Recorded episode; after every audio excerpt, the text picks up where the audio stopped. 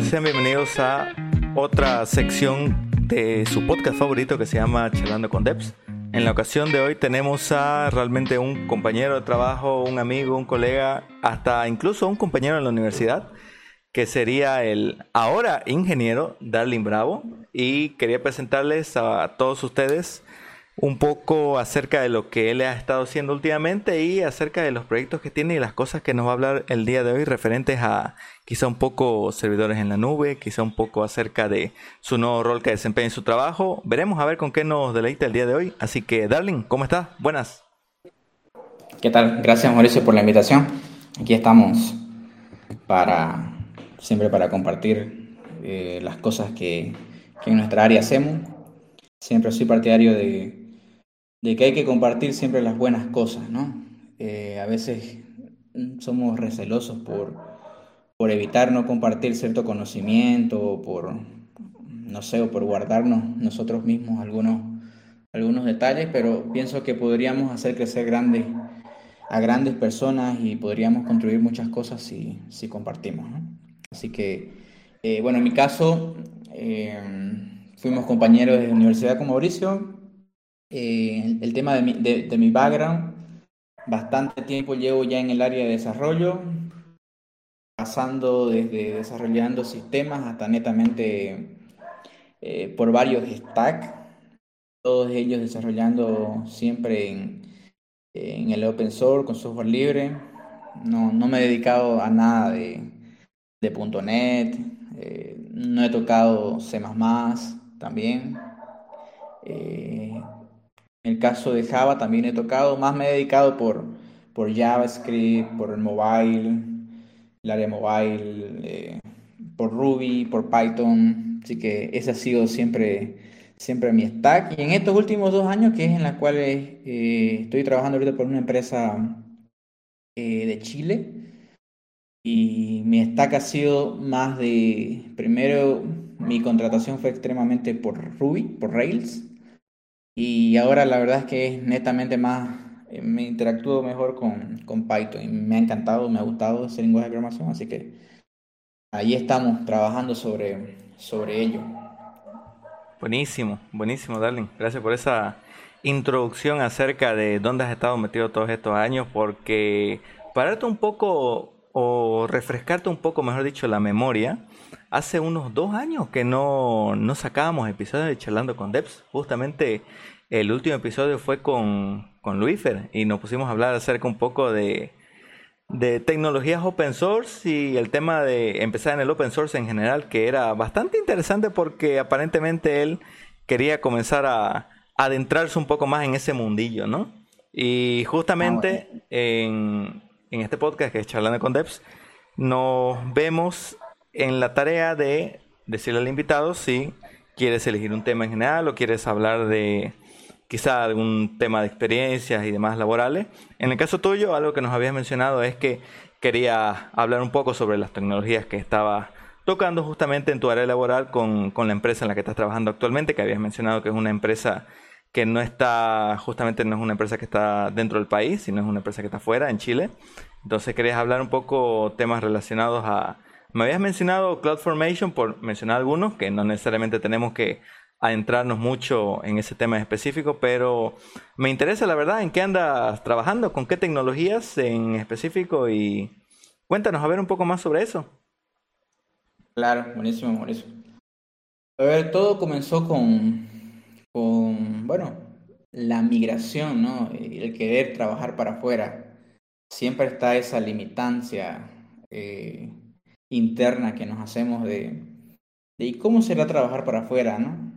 Eh, entonces, no sé, me, me, propuse eso, eh, me postulé a varias plataformas, una de ellas fue Get On Board, así que si ustedes quieren conseguir algún trabajo hacia afuera, eh, lo pueden hacer en la plataforma Get On Board. La verdad es que para mí es muy, muy sencilla, muy rápida para conseguir, pero hay muchísimas, ¿no? Por mencionar, digamos, nada más a Get On Board. No es que le esté haciendo publicidad. Por si acaso, por si eh, acaso Get On Board, si nos estás escuchando, paganos una vez, te estamos haciendo publicidad gratuita. dale, dale nomás.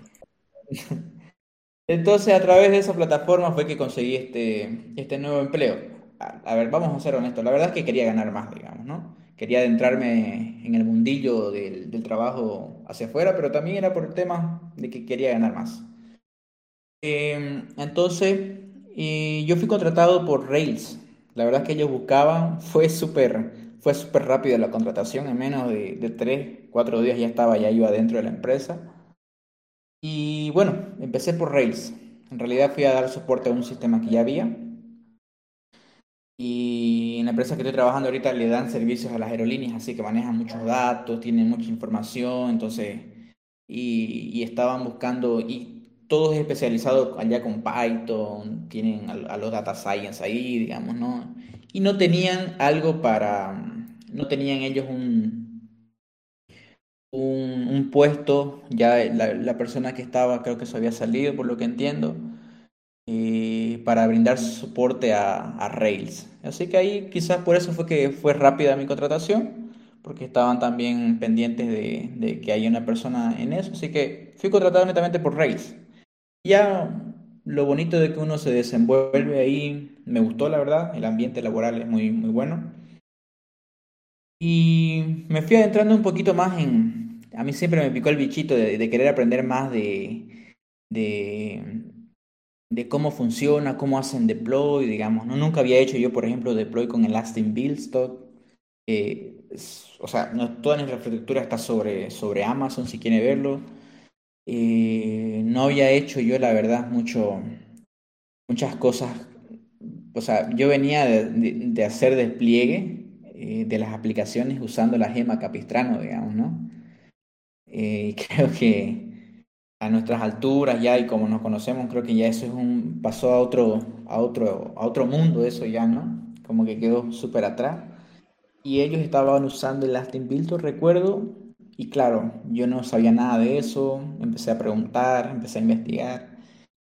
Y fue como me, me fue gustando más de lo que ya me gustaba, toda esta cultura de DevOps, digamos, ¿no? O, todo, o, querer, o querer postular alguna vez a un cargo SRE, digamos, ¿no? Entonces fue como me fue gustando, me gustó el Elastic Buildstock, me di cuenta de que no solo servía para Rails, porque yo pensé que, ¿y qué es Elastic Buildstock, digamos, ¿no? ¿Y cómo hacen deploy? Y, pero, y, y no ejecutan Cat Production Deploy, digamos, ¿no? Entonces, eh, y aparte de que no es que ellos creaban a mano, digamos, su, su environment, digamos, ¿no? El, el Elastic Build, eh, todo lo nacía desde un template. Eh, o sea, ellos importaban literal, iban a CloudFormation, importaban un template y, y listo, ya estaba armado absolutamente todo, no tenía que hacer nada. Ni siquiera hacía git pull, digamos, ¿no? Para el proyecto, porque ya esa máquina, ese CloudFormation ya tenía esos comandos. Eh, para clonar el proyecto. Entonces, ahí fue donde me explotó la cabeza y dije, me gusta esto, quiero aprender más.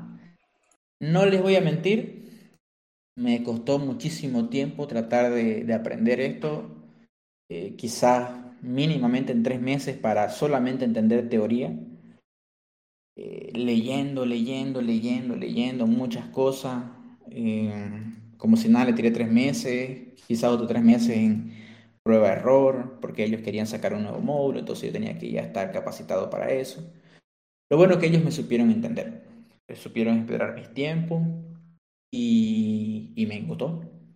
Y aquí estamos. Eh, ahora quizás más, ya me dan tareas no solamente de Rails, ya me dan tareas más de, de configuración, de que, que, hay que hacer este, este de, hay que desplegar este nuevo environment, con CloudFormation, que es infraestructura como código, digamos, ¿no? Entonces, imagínense ustedes el crear absolutamente todo un stack, todo, absolutamente todo, desde sus dominios DNS, eh, desde sus certificados SSL, eh, desde Access Git Pool, digamos, si quieren verlo, desde un proyecto de GitHub, un repositorio. Eh, no sé, imagínense todas esas cosas que ustedes tienen, por ejemplo, hasta, no sé, una red interna que ustedes quieran armarse. En Amazon hay un producto que se llama Virtual Private Cloud, eh, que es el VPC, famoso VPC, que ellos crean absolutamente toda esa infraestructura de redes, digamos, ahí. Entonces ellos dicen, esta máquina quiero que tenga eh, todo por código, ¿no? Esta máquina quiero que tenga una IP pública, quiero, esta, quiero que esté en esta subnet, en esta zona de disponibilidad también quiero que sea solamente privada. Entonces, y todo eso me costó mucho tiempo, la verdad, involucrarme, tratar de entender, porque yo no venía, yo no estaba acostumbrado a ese tipo de cosas. Pero eh, ahí fue a prueba error, a prueba error y, siempre tratar de, enfocarse. Así que no, nos cayó bien esa, esa, esa, nueva aventura, me gustó y la verdad es que ahora eh, mi segundo objetivo era ¿y cómo integro esto con, con Kubernetes? Entonces yo quería darles a ellos una solución, eh, pero claro, no quería fallar en el intento, no quería darles tiempos largos, digamos, para que me esperen. Eh, la idea es que su política de ellos es nada, absolutamente nada, tenés que, que, crear de forma manual. Todo tiene que ser desde un archivo, importar, le pasás parámetros, por ejemplo, y todo tiene que estar desplegado. Algo importante que aprendí es, por ejemplo, el, el red, green, blue, los tipos de, el cómo ellos dividen los stacks, digamos, ¿no? Entonces, para ellos el green, por ejemplo, es un código, el código 100, digamos, ¿no? Eh, el, el, blue eh, es el 103, digamos, ¿no? que es más o menos el área de, de pruebas netamente del cliente. El área 102. Entonces, eh, ya vos te das cuenta cuando vos ves ahí en los códigos, digamos, en las porque son muchísimas máquinas que se crean, así que tenés que buscarla de, de alguna manera.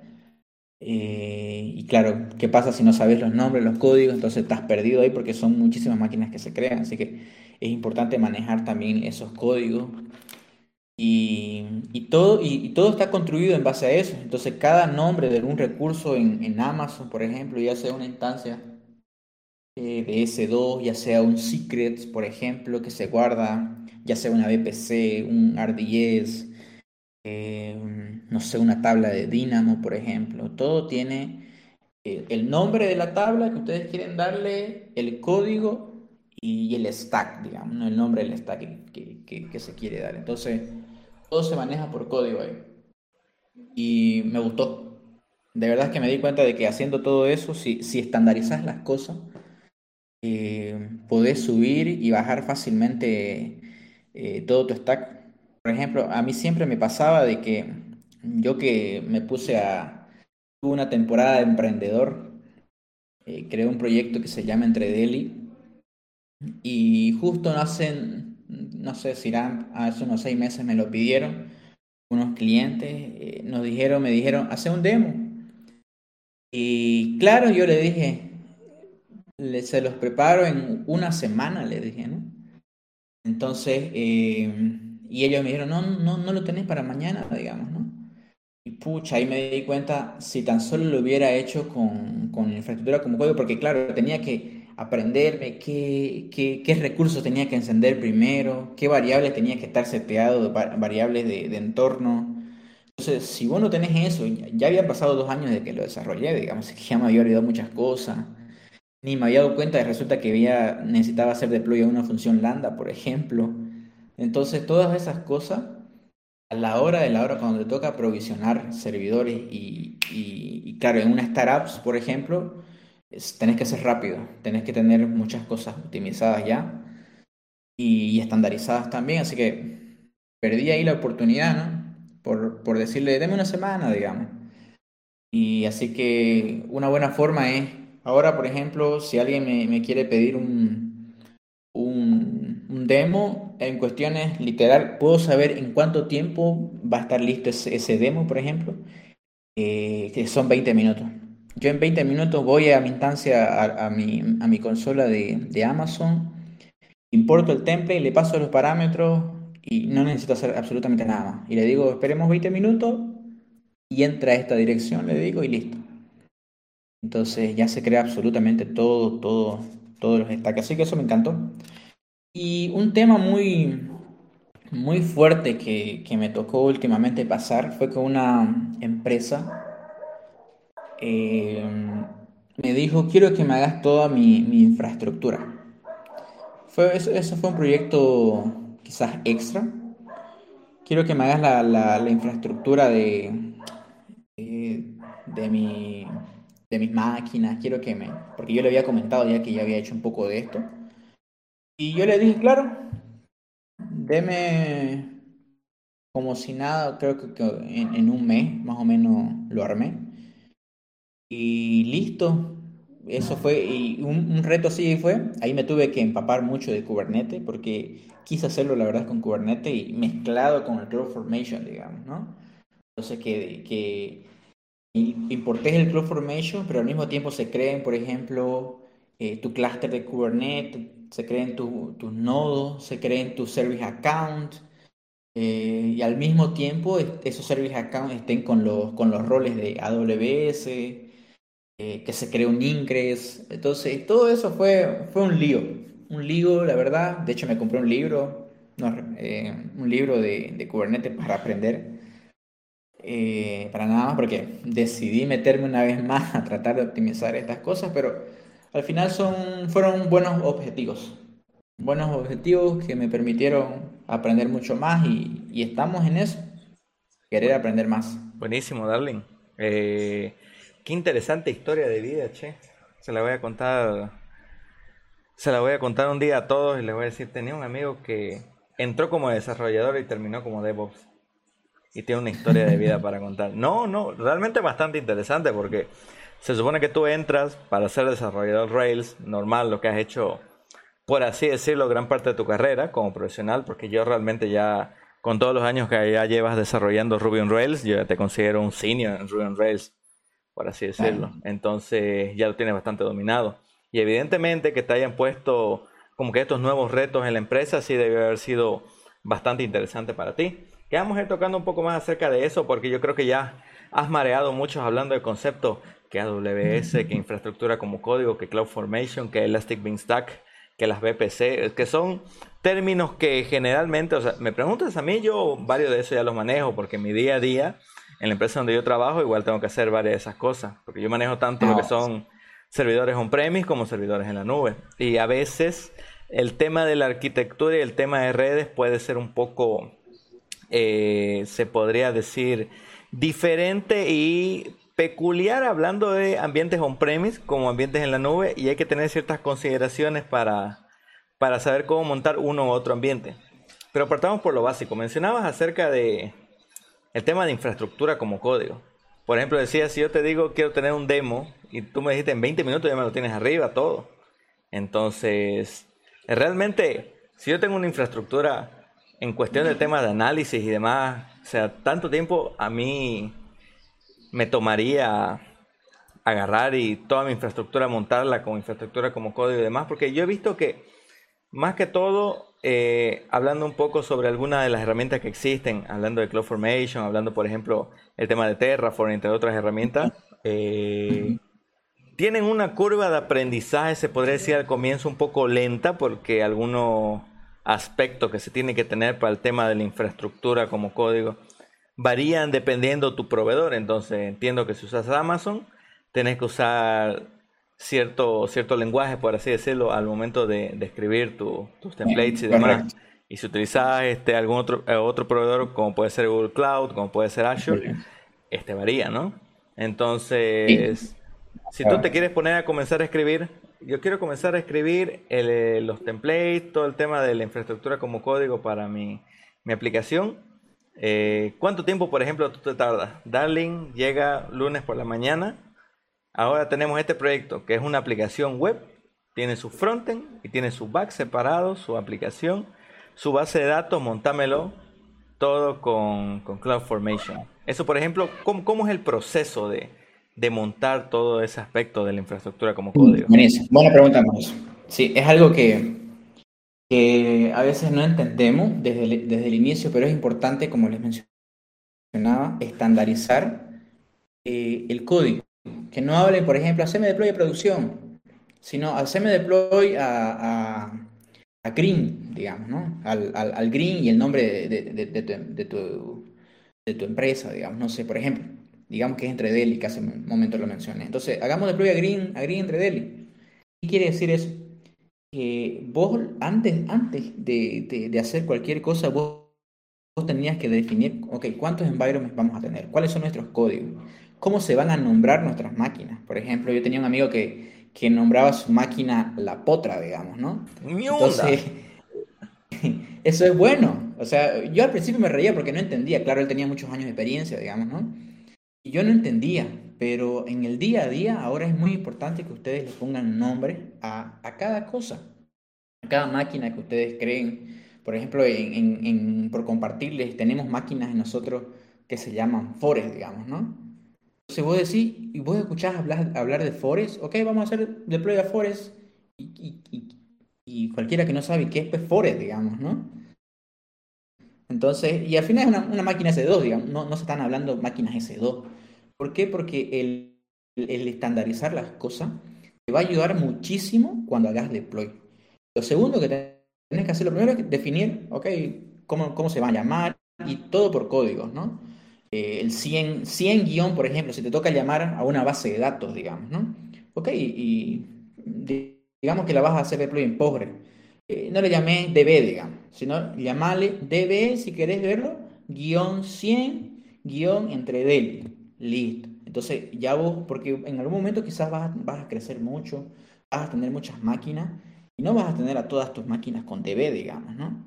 Entonces, porque te vas a perder, te vas a marear. Y es importante, como primer paso, estandarizar todas esas cosas.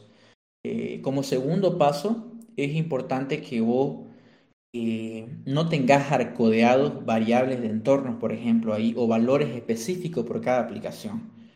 Eh, es importante eso que, que desacoples absolutamente toda la configuración que vos tengas en tu sistema. claro, al principio cuando vos vos empezás, iniciar el proyecto es bonito, ¿no? Porque vos tenés el control, ya sabes cómo hacerlo, entonces vos decís, esto lo voy a sacar acá. Pero la curva donde se hace más grande en todo eso, en separar la configuración, es cuando ya te dan el proyecto hecho. Ya te dicen, ok, mira esto, necesitamos ponerlo como infraestructura, digamos, y necesitamos que nos desacoples y, y ya el problema ahí, porque claro, vos no desarrollaste eso, solamente te contrataron para, para que le armas la, la, la arquitectura y ya se vuelve más complejo porque no entendés la lógica de negocio. Aparte le pedís ayuda a un desarrollador y ese desarrollador no tiene mucho tiempo o no te quiere ayudar, digamos, ¿no? Entonces, ¿qué es el interno de la empresa, por decirte? Eh, ya se vuelve más complejo. Se puede, sí, pero la curva es mucho más larga, digamos. Y ese es el segundo paso, tratar de desacoplar todas las configuraciones y tus variables de entorno y ponerlo en algo centralizado. Y lo mismo, eso centralizado, llamale, por ejemplo, secrets guion eh, entre deli guion 100, digamos, ¿no? Eh, siempre tratar de, de, en todo manejar ese, ese stack. Entonces ya vos ves, ok, hay, que cambiar, por ejemplo, la, la, contraseña de la base de datos de, de Postgre. Ay, ¿y eso dónde está? Está en, por ejemplo, en mi caso yo uso AWS y se llama el Secret Manager. Ok, pero tenés hartos, digamos, tenés hartos secret ahí guardados. ¿Cuál de esos es? Ah, ya, no, cambiémosle al del green, digamos. Entonces vas y buscas el 100, cambias y, listo. Entonces se vuelve más fácil. Una vez que haces eso, ya, ya viene, ya depende de, depende de cómo lo analices, de cómo lo veas. Pero lo segundo es, o lo dockerizo o lo manejo a puras instancias, digamos, ¿no? A puras máquinas, todo el CloudFormation o, o, o, todas las cosas, digamos, que tengas que hacer. Ahí tenés, hasta, hasta los primeros dos pasos, tenés la decisión de o me voy por Kubernetes o me voy por eh, absolutamente todo o me voy por una solución custom, digamos, ¿no? Que es crear máquinas, eh, hacer de, deploy, así de forma manual si quieren verlo, o te vas por Kubernetes. Entonces, ah, pero esos dos pasos son muy importantes porque eh, si vos tenés todos tus secrets y todas tus variables ahí mismo en tu proyecto, em, imagínate que ya es grandísimo tu proyecto, eso es lo más complejo porque eh, a veces tenés una variable repetida en todos lados, digamos, ¿no? O a veces, o la misma variable copiada en todos lados, entonces eh, la prueba de error ahí ya se vuelve más complejo. En mi caso, por ejemplo, yo hace no mucho acabé de... Yo recomiendo que lo dockerice. ¿100%? Toda, la vida del momento. ¿100% Docker? ¿Perdón? ¿Realmente vos crees siempre lo mejor dockerizarlo? Mm, hasta donde he visto todas las cosas que, obviamente, por ejemplo, a ver, hay, cosas que no se podrían dockerizar. Bueno, que sí ya hay, eh, que son las funciones lambda, por ejemplo. Eh, en nuestro caso la he visto muchísimo, que hasta podríamos mejorar. El problema de las funciones lambda es que no podés probar desde tu local, digamos, ¿no? De manera sencilla y rápida. Tendrías que esperar a hacer deploy y ver si te falla o no. Entonces, eh, a cambio con Docker, cuando he hecho mis pruebas, eh, pienso que es un poco más fácil, más ágil y puedo hacer pruebas locales también, inclusive más, fácil también. Entonces, em, yo me iría más por Docker, por dockerizar varias cosas y, y eso, por ejemplo, suponete que vos tenés un, un programa ahorita. ¿Qué es lo que pasa en la mayoría de las empresas que, que tienen el, el, el, famoso software as a service, digamos, ¿no? Que tienen un solo software que lo comparten a muchos clientes. ¿Ok? ¿Qué es lo que hacen las empresas? Si, si se requiere demasiada personalización, las empresas grandes lo que hacen es, se crean la cuenta principal, si quieres verlo, en, en Amazon, y cada cliente representa una nueva cuenta, una nueva subcuenta en AWS. Cada cliente. Por ejemplo, en mi caso yo tengo la cuenta principal y tengo una subcuenta o una cuenta distinta también eh, llamada Entredeli. ¿Qué es lo bonito de esto? Es que si, digamos, viene el cliente 2, el cliente 3, el cliente 4, les voy creando un, cuentas a cada uno. Hay varias alternativas, varias soluciones, pero si, si de verdad se, se complica mucho darle el mismo software al mismo cliente, entonces lo que hacen las empresas es crear una cuenta de Amazon por cada cliente desde una cuenta principal. Entonces, eh, ¿eso qué permite? Que cada cuenta administre sus propios gastos, por ejemplo. Vos podrías por cada cuenta decir, ah, este, este cliente 1 me está, me está facturando esto y me está consumiendo esto en cantidad de recursos. El cliente 2 lo mismo y así, ¿no? Entonces ya podrías vos manejarte más financieramente y con ese mismo ir y decir, ¿no? te voy a cobrar más o, hagamos este ajuste porque me estás consumiendo más de lo debido, digamos, ¿no? Eh, entonces, una vez que tenés eso, pero ahora, ¿qué es lo que pasa con el proyecto? Imagínate, vos tenés cuentas diferentes. Eh, entonces, tenés que hacer deploy a la cuenta del cliente 1, a la cuenta del cliente 2, todo tu stack. Exacto. Todo, todo, todo. Eh, entonces, y ahí viene lo único que nos puede salvar, si querés verlo, ¿qué es, lo que hago yo? En la cuenta principal, desde donde nacen las, otras cuentas, yo creo una sola imagen ahí de Docker y a través de todas las otras subcuentas, nada más jalo, digamos. Obviamente creo una imagen para cada environment, por ejemplo, una imagen con etiqueta green, otra imagen con etiqueta eh, blue y dev, digamos, ¿no? Entonces, em, el cliente 1, imagínate que quiere hacer, y encontraste un bug y resulta que tenías 10 clientes. ¿Qué es lo que tendrías que hacer entonces ahorita? Y como está, tendrías que hacer deploy a esas 10 cuentas. La diferencia de, que si lo centralizas en la cuenta principal, por ejemplo, y tu imagen, nada más tendrías que borrar si quieres verlo, si estás usando pods, por ejemplo, o, o deployment de Kubernetes. En el peor caso, si quieres, eliminas un, pod y, ya se vuelve a pulear, digamos, ¿no? El, eh, la nueva imagen. Entonces, eh, pero al final es una imagen centralizada. No es que estás eh, trabajando con múltiples imágenes por cada cliente. Entonces, quizás parto más de esa idea, de decir, es en lo, en lo posible lo dockericé. Entiendo que no, no, es la única alternativa a Kubernetes, está Docker Swarm también y hay muchas otras competencias igual ya. Mm, y eso, eso, Mauricio. Ah, ya. No, sí, buenísimo porque, a ver, para resumir un poco, aquí estamos hablando un tema de que eh, uno, para todo este tema de infraestructura como de código, hay que tener en cuenta que el tema organización es súper importante. O sea, ya sea dependiendo qué tipo de arquitectura tenga tu producto y demás, ya sea que te organices en cuentas de Amazon, ya sea que tenga un cliente, dos clientes o varios clientes, o sea, tienes que tener bien organizado. todo lo que es por toda infraestructura. Entonces, como mencionabas al comienzo, que yo tenga mi server que se llame Forest, eh, que se llame Galileo, que se llame Thanos, que se llame Draco. Por si acaso, sí, son algunos de los nombres que nosotros tenemos en la empresa igual. Nosotros igual lo manejamos así. Tenemos Helios, Draco, Atenas, cosas así, digamos, que son, es muy bueno para poder identificar rápido un servidor, porque antes era como que lo tenían, eh, tiene problema el, este servidor, ¿cuál? El, que, el servidor 193, que era el último número de su dirección IP. Pero al fin y al cabo las direcciones IP son volátiles. Oh. Al otro día cambian, ¿me entendés? Entonces, pero algunas veces así lo identificaban. Incluso para las máquinas locales dentro de la empresa yo me conectaba a una máquina que todo el tiempo la gente decía, conectate a la 5519, porque dentro de la dirección local terminaba en 5519. Y hubo un cambio en el apartado de red y ahora pasó a ser la 136-101 que es un número más difícil de, de, acordarte, ¿no? O sea, porque vos decís 5519, lo decís rápido, pero ahora decís conectate a la 136.101 y es como que no, digamos. Entonces, más fácil es conectarte a la máquina de soporte ya sabes cuál es la máquina de soporte, en todo caso, que tampoco es un nombre tan específico, pero por lo menos decir la máquina de soporte, ya sabes cuál es esa máquina, digamos.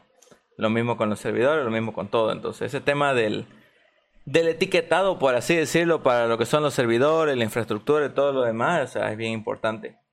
Y justamente otro tema que estabas hablando, el tema de las configuraciones. Ustedes que ustedes habían mencionado que manejan todo en Amazon, ¿no? Aparte de manejar el Secret Manager para, para, todo ese tema, no sé si solo lo manejan, por ejemplo, para los secretos, tema de credenciales y demás, o lo manejan para configuraciones en general, o tienen algún otro, otro software, digamos, que utilizan para eso hay archivos de configuración. Ah, ya. Eh, También lo guardan ahí, digamos. Guardan ahí, sí. Al mismo tiempo, igual eh, se comparte, creo, cuando no son datos sensibles, se comparten y se alojan ya, por ejemplo.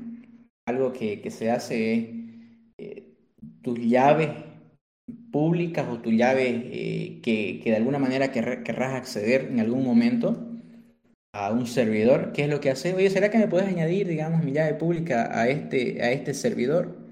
Pero claro, los servidores son volátiles también, ¿no? Claro, porque al fin y al cabo son contenedores, pues, ¿no? Un día están ahí y otro día, puff, ya se destruyeron o alguna cosa así, ¿no? O también puede ser máquinas normales y al final son, son volátiles cuando tenés eh, una infraestructura bastante grande. Entonces los servidores ya no valen nada, al final lo que valen son las bases de datos. Los servidores están ahí para hacer el load balancer nada más, digamos, ¿no? Que está adelante. Claro, exactamente. O para atender cuando hayan grandes volúmenes de tráfico y necesitas este, subir réplica de tu mismo servicio, entonces es un tema de replicación y levantar server porque quizá, por ejemplo, como ya se viene acercando el Black Friday, por ejemplo, tenés el Black Friday donde es un momento en el que vas a tener mucho tema de compra y venta, entonces necesitas más instancias de tu servicio. Entonces, ¿qué haces? Levantas más servidores o levantas más contenedores, más pods. Pero una vez pase como que la hora pico, el momento cúspide de venta, después todo, todo eso lo vas a lo vas a destruir, lo vas a lo vas a dar de baja, por así decirlo, porque no no vas a querer que en tu factura a final de mes después tenga costos elevados por tener tanta tanto uso de fierro sin que se utilice, pues, ¿no? Que esté ocioso por ahí. Claro, es correcto. Eh, de hecho, eso, es exactamente el, punto que quería mencionarle, ¿no? Entonces, al final las máquinas no valen, son, son sin estado, stateless, digamos, ¿no? Eh, pero, ¿cómo haces, por ejemplo, si quieres entrar a una máquina? Eh, hay varias alternativas. Una de ellas, por ejemplo, es que el encargado de, administrar la llave, normalmente el administrador del sistema o el sysadmin es el llavero, digamos, ¿no? Que dice, ok, eh, sus llaves públicas, yo las voy a agregar a, los archivos de configuración y listo, y ya van a tener acceso después a todas sus máquinas. Yo me explicaba, ¿y cómo hace eso? Claro, eh, resulta que cuando se están creando las máquinas, jalan los, los, archivos de configuración, que en este caso, por ejemplo, puede ser fácilmente un bucket S3, y ahí están todas las llaves públicas. Y la jala cuando la está construyendo la máquina, viene, la jala y trae ese bucket, lo, lo descomprime y pone en el authorized key o en el o, donde o en el punto SSH el folder digamos para claro. para y listo. Y esa es la, gran solución. Entonces puedo decir esas cosas pero que de verdad te salvan de hartísimo. Porque imagínate que vos tengas 120 empleados o 100 empleados digamos no y, y esté cada uno pidiéndole su llave pública y todo no entonces más creo que los servidores volátiles. No eso, es, lo bonito. Eso es lo bonito de automatizar. Y, ah, otro punto que, que mencionabas es que en lo posible, no es la, la, la, la, full recomendación, pero en lo posible tengas tus archivos de scripts bien documentados. por ejemplo, van a haber quizás scripts personalizados que tengas que correr, no sé, para hacer un Rail migrate o para hacer un pip install requirement, digamos, ¿no? Entonces, ponerlo en un archivito bash, ahí tratar de optimizar la, en, lo mayor posible tu tarea si es que no lo puedes hacer con, con, con Terraform o con CloudFormation, si es que no, no, suple esa necesidad. Entonces, hacerlo con un archivito script, poner ahí la mayoría, documentarlo bien y listo. Entonces es importante también tener esa, ese control de los scripts. Sí, no, pucha, yo también soy Team Bash. Siempre tengo un script por ahí que me va a hacer todo el trabajo por mí. Entonces, realmente, realmente es bien útil por ese lado, eh, ¿no? Tener todo ese tipo de cosas. Che, otra cosa que justamente mencionaba para las personas que están viendo este tema de automatización y demás. Me he dado cuenta de esta tendencia, no solo justamente en lo que mencionas tú, pero en otras empresas ya he preguntado justamente a algunos amigos que tengo a través de redes sociales, Twitter, Discord y demás, pero me menciona mucho de que varias de la, de la infraestructura, las configuraciones que tienen en sus aplicaciones, generalmente están montadas dentro del proveedor, entonces es como que necesito hacer manejo de, mis secretos y demás, uso el Secret Manager de AWS en este caso, ¿no es? Necesito manejar eh, contenedores y temas de, de Docker, utilizo el, el SS, por ejemplo, de, de AWS. Necesito manejar un cluster de Kubernetes, utilizo el EKS, digamos. Necesito manejar el tema de, eh, no sé, temas de storage y demás, voy a utilizar un S3 o un, mi base de datos en un RDS. Entonces, mucha, con mucha de la infraestructura y de los recursos, más que todo, están casados con el proveedor. Tú de ese punto de vista, o sea, ¿qué, qué opinas por ese lado? O sea, ¿lo ves como como algo, no tanto por decir una práctica común, pero lo ves como una buena práctica, por así decirlo? ¿Qué, ¿O qué cosas crees que se podría mejorar por ese lado? O, si estás de acuerdo con eso, ¿por qué estás de acuerdo? Claro, no, es, genial pregunta. De hecho, es lo que sufren la mayoría de las empresas. Se casan con un proveedor y al, menos las, las startups en las cuales me ha tocado ver Todas están casadas con un proveedor. Pero ¿qué pasó cuando te casas y uno estaba con Google, con Google Cloud, y el otro estaba con AWS? Y resulta que el que estaba con AWS, vos sabés que se tiraron las regiones, digamos, ¿no? O sea, toda una región completa. Y, y, literal, el cliente venía y le decía, tu sistema está mal, tu sistema está mal. Entonces tuvieron que enviarle reportes de que de verdad no era el sistema, eh, que de verdad era, era el proveedor de servicios que, que se usaba. Y, ahí fue donde, verdad, tienes razón. ¿Y qué pasa si el proveedor falla, digamos, no? Em, la única alternativa, el detalle es que es demasiado complejo, diría yo, eh, tener un, sistema híbrido que funcione. Ok, se tiró Amazon, encendamos Google Cloud, digamos, ¿no? Encendamos esto, o encendamos nuestros propios servidores, digamos, ¿no? Es muy complejo mantener exactamente con todos los updates que haces a las plataformas, a tus aplicaciones, es muy complejo ir al ritmo de que desarrollémoslo para AWS, pero también desarrollémoslo para Google Cloud. ¿Qué es lo que te podría aliviar el trabajo ahí? Las imágenes de Docker, por ejemplo. Eso, ok, no necesitas construir vos otra vez el proyecto específico para una máquina de Google Cloud ni una máquina de AWS, digamos, ¿no? Eh, podría fácilmente pasar. ¿Cuál es el problema?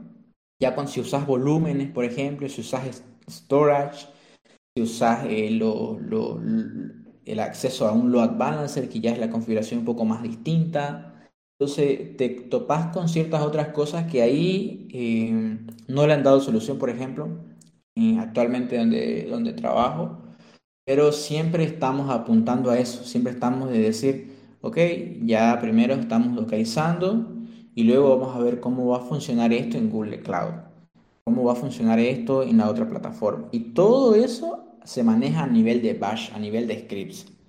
Hay, en realidad hay una mezcolanza, ¿no? Hay a nivel de bash script, hay a nivel de Python, los scripts de Python que son geniales. Eh, entonces, pero no es bueno, no es buena idea casarse solamente con una plataforma. Siempre tenés que, estar apuntando. Pero claro, si sos empresa pequeña, si sos empresa que todavía eh, no tiene darse esas chances para esos, para esos gastos, no me hagas caso y seguí nomás usando un proveedor porque te va a costar demasiado. Y demasiado tiempo y demasiado dinero. Si ya, no lo vale. Si ya estás con DigitalOcean, quédate nomás con DigitalOcean, básicamente, con tu droplet de 5 dólares por mes. no, ¿eh? Entonces, no, realmente es complicado por ese lado. Ya hay, ya hay herramientas, como por ejemplo el tema de los contenedores. El tema de los contenedores de manera general, ¿sabes que vamos a cambiar el título del podcast y le vamos a poner contenedores everywhere, yo creo, no sé, una cosa así. En vez de infraestructura como código este paso, ¿no? Van, van, a pensar que somos muy fanboy de todo este tema, pero la verdad que ha venido a solucionar mucho de, de estos aspectos que hay por, por este lado justamente de tanto del tema del deployment de las aplicaciones como también el tema de cómo poder homogeneizar eso a través de soluciones que también pueden ser multicloud, porque al fin y al cabo ya al menos en los proveedores en los proveedores más grandes como puede ser AWS, Google Cloud y, Azure, todos tienen, los tres tienen ya una solución de contenedores y Kubernetes que al final del día es similar, por así decirlo. Y ya de por sí, herramientas como Kubernetes ya tienen incluidas APIs en las cuales, dependiendo en, qué proveedor en la nube esté, tú le digas, quiero un load balancer, creamos un load balancer, entonces ya va a ver él de comunicarse con las APIs, ya sea de, de Amazon para crearte un ALB, un balanceador con un ALB. Si estás en Google Cloud, ya va a haber de crearte un balanceador con lo que use Google Cloud. Y lo mismo con Azure, pues, ¿no? Entonces, ya, ya tiene soluciones con eso, ¿no? Pero también no deja de ser que tenés situaciones en las que, por ejemplo, tú mencionabas, necesitas inyectar temas de configuraciones y secretos, y en tu caso, y en tu caso en concreto, utilizan el tema del Secret Manager de AWS, que en Google Cloud no necesariamente va a ser eso. Y también incluso la forma de inyectar esos secretos va a ser distinta para cada uno. Algunos les gusta utilizar lo que son inyectar configuraciones mediante variables de entorno, otros inyectan configuraciones ya sea eh, inyectando archivos directamente de configuración dentro de los contenedores, compartiendo volumen. Entonces, hay varias formas de entrar por ese lado. Y es muy difícil, ¿no? Cuando ya estás muy arraigado con una nube, eh, querer agarrar y hacer tu solución que funcione para la otra, siendo de que comenzaste, necesito un server, ah, ya voy a usar un, una instancia S2 en el caso de Amazon, necesito una base de datos, voy a usar un RDS, porque todo al fin y al cabo es un clic, clic, clic, o si no es un, eh, si estás usando Terraform o alguna otra cosa, el comando así súper rápido, en pocas líneas de código ya te creas el, el componente y demás y ya está, y solo lo usas, que al fin y al cabo es, lo que ellos te venden es, es mágico, es fácil, pero detrás de todo eso mágico, es donde ellos tienen el enganche de no, no, no, nosotros vamos a agarrar, te vamos a dejar cómodo todo lo que quieras, vos pagás, nomás no hay problema, pero no te vas a ir de aquí en un buen tiempo. Tal cual que no deja de ser el gancho con el cual te, agarran y, no te dejan ir. Porque, mira, en cuestión de nosotros, nosotros trabajamos con Amazon. Y ya, por ejemplo, en un proyecto que ya, ya ha salido, estamos comenzando a trabajar también con Azure. Pero ya pensándolo de, desde ese sentido, nosotros trabajamos igual con el tema de Kubernetes y los contenedores. Pero, por ejemplo, tratamos de buscar soluciones en las cuales podamos quizá adaptar en un futuro. Entonces, cosas como que necesitamos manejar un storage para objetos estáticos. Entonces, nosotros nos hemos levantado un minio, un mina-yo, que, que, es el minio, que básicamente es tipo como un object storage, que es lo mismo que es un S3, lo mismo que sería el, lo mismo que sería el Object Storage en Google Cloud, que no sé qué nombre tendrá, en Azure también tiene su propia representación pero el más conocido es el S3, ¿no? Que es como el Object Storage en AWS. Entonces, por ejemplo, para eso nosotros utilizamos el Minio, Que el Minio es una aplicación, para los que no lo conozcan, es un, vamos a decir, un open source entre comillas, pero que está basado en que para hacer todo el tema de la comunicación en las API, son las mismas API que tú usas en Amazon S3. Entonces, si el día de mañana oh. tengo que subirlo a Amazon S3, me creo un bucket y ya está, porque el Minio también maneja el mismo concepto de bucket. Y si me tengo que ir a Google Cloud, ¿qué voy a hacer? Voy a levantar mi Minio igual en alguna infraestructura de Google Cloud y voy a poder seguir utilizando las mismas API. Y desde el aspecto de código, a mis developers ya no les tengo que decir que programen otra cosa o instalen otra librería, van a usar lo mismo. Lo mismo para el tema de configuraciones. Por ejemplo, de ese lado ya mucho te ayudan las herramientas, ¿no?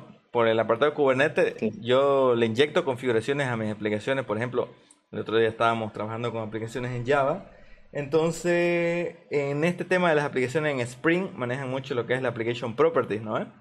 Entonces, a la Application Property, yo lo inyecto con un config map en Kubernetes. Entonces, tengo, en, mi pipeline, en mi pipeline, yo tengo que se arma todo lo que es Application Properties y ya se, cuando se hace el deployment, se pisa la configuración en lo que es el cluster como un config map y luego en el deployment se carga ese config map como si fuera un file y todo se carga desde ahí. Y ya lo que son temas como eh, las contraseñas, temas de credenciales, los mismos accesos a base de datos y demás, los usuarios y todo eso, ya eso lo cargamos mediante otras herramientas que tenemos, que a veces la inyectamos algunas de ellas con variables de entorno, otras las inyectamos con, con servicios y servidores que hacen el tema de administración y manejo de credenciales, entonces ya directamente desde código nos traemos todo eso, porque hay varias formas de hacerlo, realmente hay varias formas de hacerlo. La manera más, más segura de hacerlo a día de hoy, analizándolo bien, es que desde código te lo cargas a memoria. Porque ya sea cargándolo en archivo de configuración, ya sea cargándolo a variable de entorno, siempre está susceptible a que alguien entre a tu sistema y se lo saque todo, pues, ¿no? Así que la forma más segura es cargándolo en memoria. Y ya está. Al fin y al cabo es eso, ¿no? Pero la forma en la cual tú soluciones el problema que tengas para cargarte todo eso va a ser dependiendo uno del tipo de infraestructura que tengas, en qué nube está montado justamente tu servicio y cómo le has dado esa solución. Así que es bastante interesante por ese lado. y hablando de eso, ustedes, aparte de CloudFormation, no sé si, si se han tenido que construir, por así decirlo, su propia tool para hacer todo ese tema de los deployments o el tema de la configuración como tal, porque me ha tocado igual a, con varias personas de que se han tenido que construir herramientas para poder hacer todo ese apartado, digamos. No sé si a ustedes les ha tocado algo, algo similar a eso. No, la mayoría, al menos la política ha sido de, que todo se puede resolver con, un CloudFormation. Porque siempre ellos son bastante susceptibles de decir, eh, no, no, les gusta usar mucho, no, no, les gusta tener demasiado archivo bash, quizás por el tema de que son demasiadas personas que podrían manejarlo y, y esa transferencia de conocimiento es muy compleja para almacenar varios, varias cosas o varias herramientas. Entonces, eh, no, son más, no son ellos de, mucho de esa política. Ellos son de decir, mira, importámelo esto en este archivito y listo. Ellos, eh, la mayoría son CloudFormation lovers, así, lover, lover, lover. Así, full, a muerte. Y si no hay, por ejemplo, hay algo que se llama CloudFormation eh, los, los custom resources eh, entonces, si es que no hay algún recurso, si es que no hay algún script que vos de verdad querrás eh, ejecutar, por ejemplo, algo que no, no, tiene todavía integración con GitHub, digamos, ¿no? Entonces, ¿qué pasa si vos querés que en el CloudFormation, cuando se, se esté creando una máquina y cuando obtengamos la URL de un API, ejecutar y agregar un webhook, por ejemplo, a GitHub, a tu repo, digamos, ¿no? Para que escuches los push y los event y los pull requests, digamos, ¿no? en esa máquina. Entonces, esa solución es, bastante personalizada.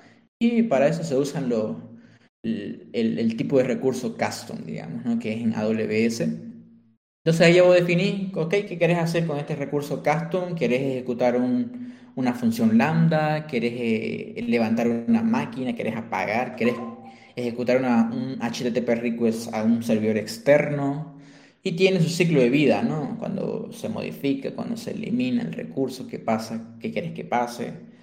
eh, el detalle es si, si vos no lo sabes controlar cuando creas un custom resource, por ejemplo, si vos no sabes controlar los tres eventos principales que son el create, el update y el delete, eh, tenés que esperar literal, como si nada, una hora a esperar que Amazon se dé cuenta para que eh, detecte que es un error. Si no, ahí tenés que mirar tu stack literal.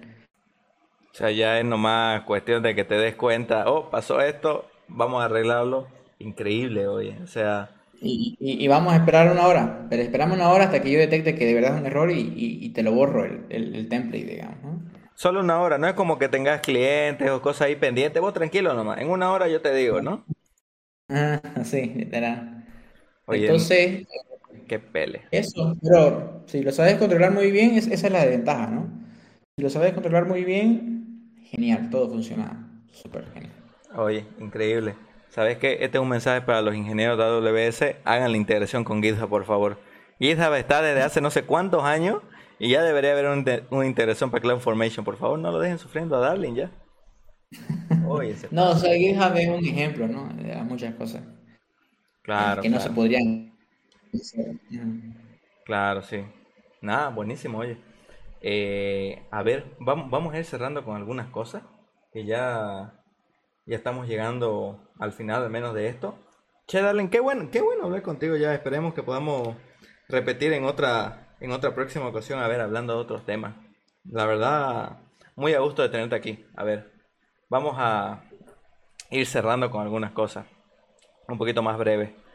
Eh, en cuestión de los proveedores en la nube para todos estos temas y demás, y no me digas Amazon nomás, pero ¿qué proveedores vos recomendás, al menos para estos temas de quizá proveedores en la nube para hacer tus tu temas de infraestructura como código y demás? ¿Hay alguna limitancia o puedo hacer con el servidor que me está dando mi amigo Juanito, digamos? O, o has visto que hay algunos son mejores que otros para todo este tema de la infraestructura como código.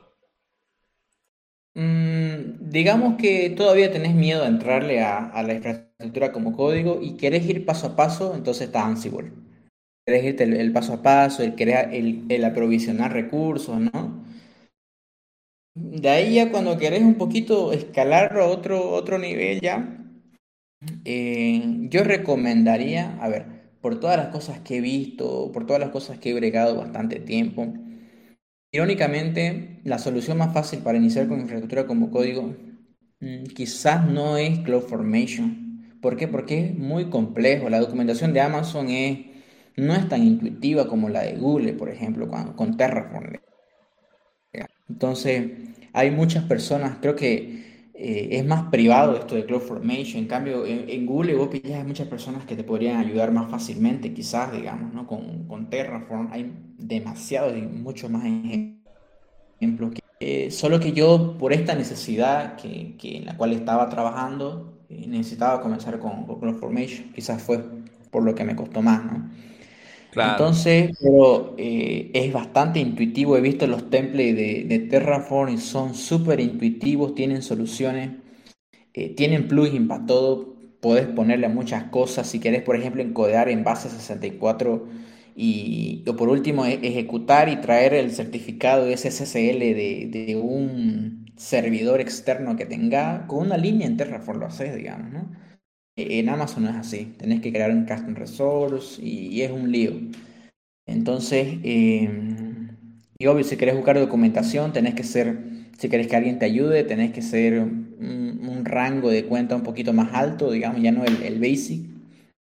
Entonces, ah, bueno. Em, Podés pillar la, documentación cuando ya tenés el conocimiento básico o al menos ya podés saber dónde investigar.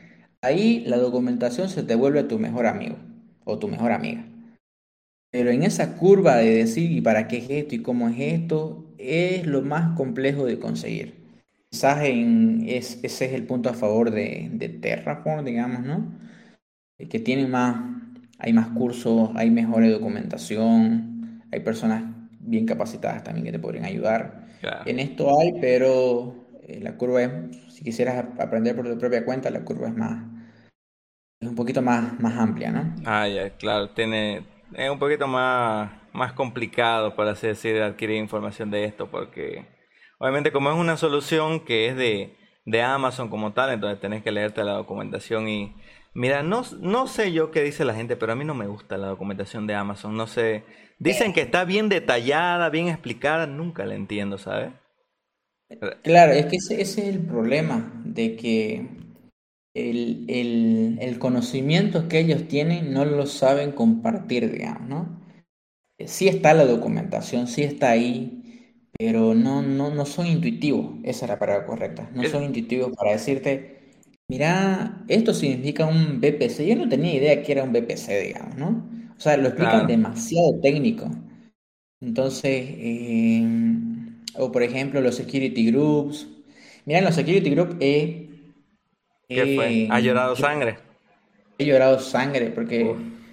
Resulta de que en un security group vos podés referenciar al mismo security group si querés que todas las máquinas que tengan eh, ese security group se puedan comunicar con otras máquinas que tengan el mismo security group, digamos, ¿no? Entonces, yo no entendía en el source por qué le ponías otra vez el mismo source, digamos, ¿no? Entonces, y, y en la documentación de Amazon no vas a pillar eso así, digamos. Mira, que eso no sabía yo, eso de los security group dentro de los security group.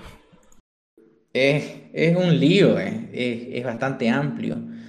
Eh, obviamente es por la misma razón de que son, son demasiado grandes, pero no están sabiendo eh, ser intuitivos ahí en la documentación. Pucha, oye, qué, qué burrera.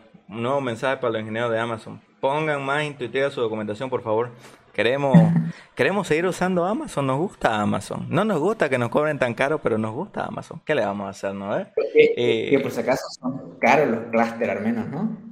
Ah, no, de, ese sentido, yo he revisado, créeme, Amazon, Google Cloud y Azure te cobran el mismo precio por el control manager de tu cluster de Kubernetes.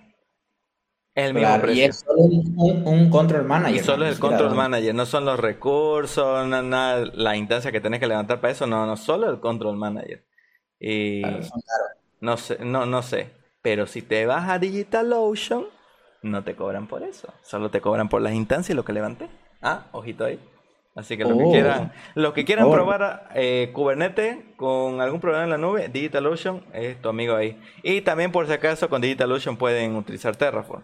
Que esa era otra cosa que te iba a decir, por si acaso también puedes usar Terraform con AWS. No sé si no sabías o te estaba entendiendo mal, digamos. No, no, no, igual puedes usarlo. igual puedes usarlo. Claro, solo que obviamente CloudFormation está más, más ahí, digamos, con que querés tener todo el power, utiliza esto, pues, ¿no? Claro. No, no, no bregas tanto con los permisos. Sí, no, sí, eh, es realmente bien interesante lo que es el CloudFormation, pero para lo demás, Terraform igual está bastante bueno. Escuché que hay uno, hay uno que es como con, te permite hacer igual lo mismo con los cloud más grandes que son AWS, el Azure Google Cloud, que se llama Pulumi. ¿Has escuchado de Pulumi? Sí, sí, sí, sí. no, tenía la verdad de dañinearlo. Sí, sí, es otro interesante. No lo he dañineado tampoco, pero ese te permite hacer, en, teoría, lo mismo, comillas, comillas, pero desde el lenguaje de programación. No me acuerdo en qué, en, qué lenguaje hay, pero por ejemplo, hay una librería de Pulumi en Python, entonces desde Python puedes hacerlo, ¿no? O sea, interesante, quizás si querés armarte tu propio sistema o proceso, tu tool, ¿no? Para hacer todo eso. Pero sí, eh, la verdad, bien curioso cuando mucho. Así que la recomendación, usen lo que les alcance su billetera porque todo está caro, ¿no? Eh, son caros, son 80, 75 dólares que cobrarán. Bueno, cuando comenzas con infraestructura como código, no te cobran el template y no te cobran dónde lo guardas, no, no, nada de eso, sino el recurso que generan. Sí, pues ese es el problema. Tener más tu clúster tiene un precio. Tener más tus nodos, tus servidores para que tengan tus pods, tus contenedores, otro precio. Y así va subiendo. ¿Querés un load balancer? Otro precio. Y así. Claro. o sea, y la, y la, gran ventaja, por ejemplo, para las empresas es esto, justamente, de que así como lo levantás, un stack pequeño lo podrías levantar fácilmente en 20 minutos, como también podría ser 2, 3 horas, digamos, ¿no?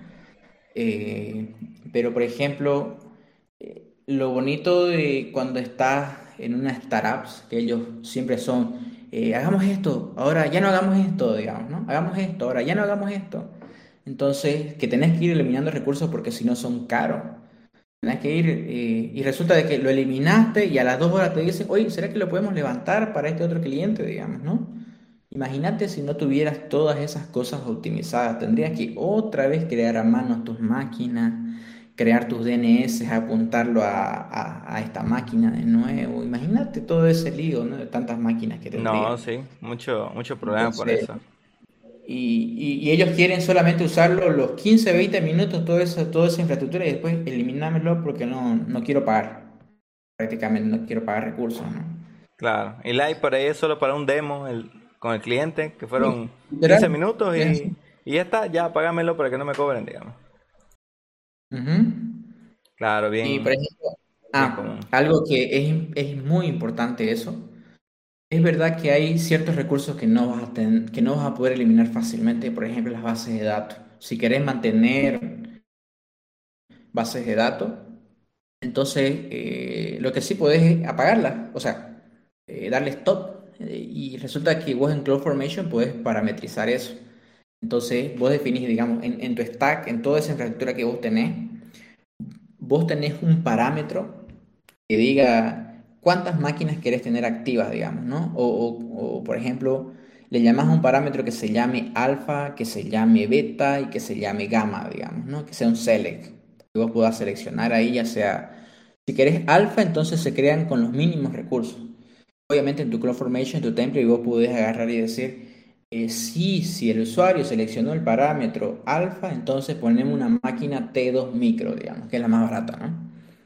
Pero si el usuario seleccionó gamma, entonces eh, vos, AutoScaling Group, ponete en cero máquina. Es decir, no me levantes ninguna máquina. Pero no elimines la base de datos, por ejemplo. Eh, elimina todos los otros recursos, ponelo en cero, pero eh, no me elimines ciertos recursos. Podrías agarrar y decir fácilmente en tu template y eso. Entonces, resulta que hay un nuevo demo, vos podrías agarrar y decir, ok, ya lo cambio de gamma, lo cambio otra vez a, a beta, digamos, que tiene más máquinas con más recursos entonces, y los otros recursos se siguen manteniendo tal cual. Ah, buenísimo. Buenísimo. Oye, ahora, y otra pregunta que quería hacerte, tenés que, y tenés que ser bien honesto. ¿Cuántas veces te has olvidado de apagar una máquina y ha llegado la factura más alta? Necesitamos saber esa respuesta. ¿Te ha pasado o no te ha pasado? Vos me conocés que soy olvidonísimo. Entonces, eh, en la política de la empresa dice, si alguien usa sus máquinas o enciende un stack, por favor, no olvidar de apagarse. Eh, de hecho, a mí me, habló el CTO de la empresa diciéndome, Darling, después de tres veces que el, de, el encargado de, mi equipo me dijo, Darling, por favor, apágame la máquina antes, cuando te vaya, apágame las máquinas. Ya perdón, ya perdón, ya perdón. Y después el CTO me mandó un correo. Darling, bravo, por favor, ¿Por no apagarse las máquinas. ¿Por qué eso es así? No, así que, ¿qué fue lo que hice para darle esa solución, por ejemplo? Me creé un parámetro, como les mencionaba hace un momento, que se llama 10S, digamos. Así se llama el parámetro. No sé por qué escogí ese nombre, pero se llama 10S. ¿Qué hace ese parámetro? Solo tiene encendida máquina desde horas chilenas, digamos, que son más una hora ellos, en este caso son las, es una hora más, digamos, de la hora de Bolivia son ellos menos 3. Entonces, eh, ¿qué, es lo que, ¿qué es lo que dice? Me creé ese parámetro 10S, lo que dice es, se levantan las máquinas a las 8 de la mañana y se apagan las máquinas a las 6 de la tarde. Entonces, así solucioné mi problema, me olvido. Oye, ¿y qué haces si Darling para una entrega se olvidó que dejó ese escribe encendido y está ahí haciendo pruebas y demás y a las 6 de la tarde, no, todo lo que trabajé? ¿No te ha pasado tampoco? No, no, la verdad es que no, no he tenido esa oportunidad todavía. Todavía. Ya sabes, pero ya. Ya, ya te di ahí la alerta. No te vas a olvidar si es que te pasa. Porque, pucha, me ha pasado. A mí me ha pasado con instancias T3X Large. Fiebre. dejarla así tipo una semana prendida. Y después, ¿cómo me doy cuenta? Cuando vuelvo a entrar, y tengo pues un script, una automatización ahí con Terraform y Ansible. Mira, ahí con los dos, digamos. Ah, eh, y cada vez que yo necesito, eh, justamente es una automatización que tengo para crear imágenes Docker. Porque para, para un sistema muy legacy que tenemos, Entonces necesito levantarme un server, siempre una instancia T3X Large, eh, para poder crear esta imagen porque la imagen creo que tiene en cuestión de, de RAM, creo que solo la imagen no se utiliza 8 o 16 GB, solo ese contenedor, para levantarse. Porque es un contenedor algo súper viejo que está en, en Glassfish 2, o sea, es algo bien antiguo, digamos, en Java. Bien antiguo. Entonces necesita, para hacer la compilación, para crear la imagen, necesita harta RAM, digamos. Entonces yo me la creo ahí la instancia, corro el script de Terraform, me creo mi instancia S2 con todo, todas las historias, todos los accesos y demás. Y luego me corro un script de Ansible para provisionarla con Docker, con, con todo lo que necesito, las dependencias, todas esas cosas. Y, y un día pues ya creo la imagen y todo y me olvidé de apagarla. Y luego para la otra se, eh, pasó una semana, dos semanas y dijeron, hay nuevos cambios, hay que crear otra vez la imagen. Bueno, me conecto y cuando corro el script de Terraform, y ya, pues corro Terraform y ya me dice, este, los cambios ya se habían aplicado y yo así de, no me digas que no destruí la imagen. Y así de, a ver, no, me quería morir ese rato. Y luego, Creo que eso es más rápido detectarlo porque a ellos les llega, ellos tienen, ellos definen un, una alarma en, en, Amazon. Claro, ellos tienen configurado el, el Cost Explorer, supongo, en Amazon, ¿no? Y para que le lleguen las alertas, te estás pasando tu budget.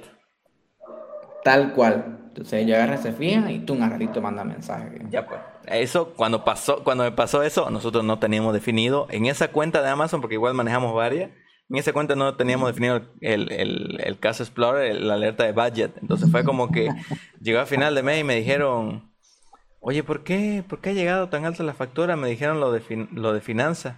Yo dije, este, no sé, creo que para algún proyecto necesitamos levantar, Ajá, necesitamos levantar un server, un ambiente y tuvo que estar ahí, digamos, dos semanas y ya después lo tuvimos que matar. Ah, bueno, ya después de eso, ya no me olvido de matar la instancia. ¿Te llegó menos el sueldo no? ¿Cómo? No hubo, ¿Te llegó menos? No, no hubo menos sueldo. Fue como que, que no se te olvide pagar la instancia. No, yo le dije, sí, sí, ya no se va a olvidar. Pero sí, mira, historia, historias que pasan y de ese entonces ya ya me cuido con la instancia en Amazon, ya no, no me queda más que revisar bien y destruir la instancia cuando ya no la voy a usar. Y solo, y solo para tener una instancia levantada, así como decís, unos 15 minutos para crear la imagen de Docker. Claro. nada más, y luego la tengo que apagar y ya está. Y es también para... Es que también nosotros somos muy duros, ¿no? Imagínate, levantamos la instancia solo ese ratito para hacer esa operación y la pagamos porque no queremos no queremos pagar pues para tenerla levantada todo el mes porque no necesitamos, ¿no? Claro, obvio. Y al fin y al cabo, al fin y al cabo sí te, ahorro unos pesos por eso, ¿no? Pero sí, esas son las historias de terror que tenemos para contar. Pero bueno, eh, vamos a ir acabando. Eh, muchas gracias, Darling, realmente por habernos acompañado y por habernos contado un poco más de estos temas de infraestructura como código. No sé si querés decir algo para, para finalizar, ya que estamos yendo, ¿no? Si querés dejar tus redes sociales, donde te podemos encontrar. De todas formas, voy a dejar este un link con todas las referencias de lo que hemos hablado. Tengo que ponerme a escuchar todo del vuelo para, para dejarlo todo. Pero sí, si quieres decir algo, igual, te, te escuchamos en este momento. Dale, no, gracias por la, por la invitación. Siempre agradable charlar con, con Mauricio. Y bueno, en Twitter estoy como BPDarlen12.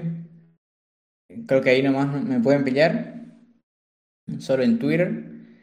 Eh, luego, no tengan miedo de, de buscarle al. Ah, en GitHub, BPDarlen, igual, nombre de usuario.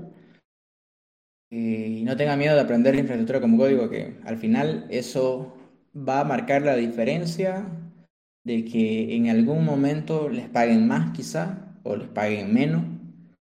y la verdad es que es un diferencial bastante importante porque aparte que les ayuda en su conocimiento, en su crecimiento, eh, en el área financiera también les ayuda. Entonces, eso no, no, no tengan miedo de aprender, de querer optimizar eh, muchas cosas. No todas las cosas se pueden optimizar. Hay cosas que se tienen que quedar así, así que no se sientan mal, no se sientan eh, impotentes si no pueden darle solución, así que déjelo así nomás y optimice en su mayoría posible las cosas que pueda en, su área de trabajo. Así que eso, gracias Mauricio. Buenísimo, buenísimo. Pregunta rápida. Al final, y al final, ¿Estás programando en Ruby o te quedaste nomás haciendo todos esos temas de infraestructura? Me dan tareas, de hecho, en Python, que son puros scripts, digamos. ok. Pero sí tengo unas que otras por ahí de, de, Ruby, pero pequeñas, la verdad. Ah, bueno.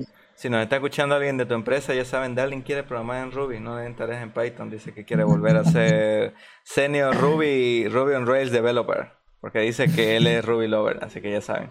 Y nada, con eso acabamos. Muchas gracias, Darling. Muchas gracias a todos nuestros oyentes que nos están escuchando. Ya saben que nos pueden encontrar en todas nuestras redes, por así decirlo, en las que estamos. Ya de por sí, siempre el podcast se va, se va a subir a lo que es este nuestro canal de YouTube que tengo y también se va a subir a las diferentes plataformas de, de podcast que se tienen, como algunas de ellas, creo que son, mira, ahorita ya que me acuerdo, se tiene lo que es eh, Google Podcast, se tienen otras que son eh, Anchor, se va a subir Spotify y entre muchas varias. Cuando se pueda, algún día vamos a subirlo a, Apple Podcast, pero por lo demás ya, ya varios la conocen y demás, así que ahí pueden encontrarnos y ahí tienen toda la información. Entonces, eso. Gracias por habernos acompañado, Darle, y gracias a todos. Eh, esto ha sido Charlando con Debs y nos vemos en la próxima. Adiós. Buenísimo.